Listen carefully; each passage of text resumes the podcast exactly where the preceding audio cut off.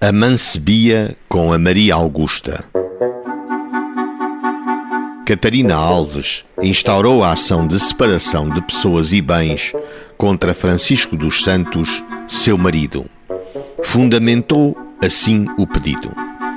São casados segundo o costume do reino e deste casamento há três filhos, dos quais dois são menores e vivem em companhia da mãe.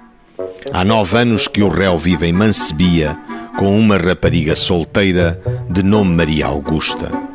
Em pouco tempo, a Mancebia do réu tornou-se num concubinato o mais público e escandaloso possível. O réu pôs casa à sua amante, com ela come e lá dorme. A amante acompanha-o nos trabalhos de campo vem com ele à cidade e acompanha-o para toda a parte, é por ele vestida e, em suma, os dois vivem maritalmente sem o menor recato. No período atrás referido, uma ou outra vez, colocado em apuros de dinheiro, procurou a autora para a iludir e levá-la a consentir em vendas de bens e auxiliá-lo com dinheiro. Mas, apenas consumado o logro, torna a abandonar a autora pela Maria.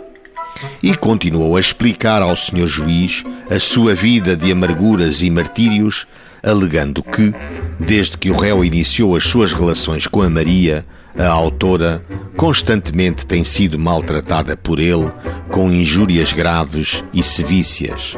O réu tem-na espancado barbaramente obrigando-a, por vezes, a fugir para escapar às suas iras e, além disso, habitualmente ofende-a com injúrias na presença e na ausência, chamando-lhe puta, condutora de putas, do castelo, etc.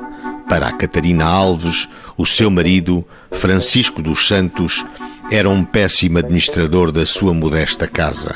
O adultério do réu com escândalo público e completo desamparo da autora, era legítimo fundamento para que o senhor juiz decretasse a separação de pessoas e bens, autorizando-a a viver separada do seu marido.